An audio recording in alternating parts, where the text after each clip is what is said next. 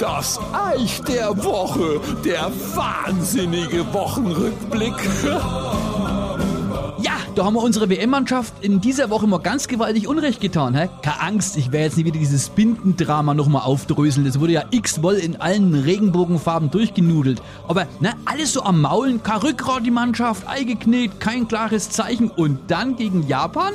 Haben sich erst alle gewundert, warum sich unser Truppen die Goschen zuhält. Dabei war die Geste doch klar. Wenn ihr wüsstet, was wir gleich vorhaben. Und dann schön 1-0 geführt, das Spiel bestimmt, zig Chancen zum 2-0 knapp, aber clever vergeben, um dann die Japaner ganz entspannt zwar einnetzen zu lassen. Was für ein cleverer Boykott. Wir fahren hin, aber wir verkacken absichtlich.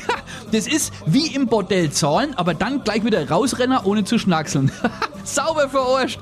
Ja, und der Rest von der WM ist jetzt klar. Gegen Spanien lassen wir uns gepflegt die Hucke vollhauen, aber wieder absichtlich natürlich. Im dritten Spiel laufen die Jungs dann mit der One Love Binde auf.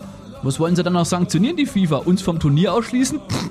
Und dann klatschen wir Costa Rica 8 bis 12-0 weg und sagen dann, schau FIFA, das wäre dann Weltmeister gewesen, wenn wir den Scheiß mitgemacht hätten. Aber jetzt fliegen wir haben. Viel Spaß noch, ihr Zünder.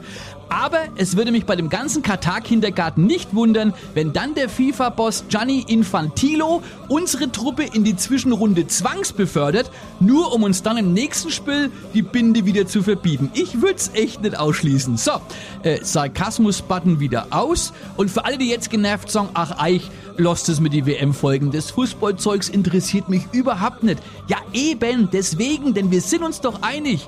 Mit Fußball hat das Gekasper schon lang nichts mehr zu tun. Bis gleich. Das Eich.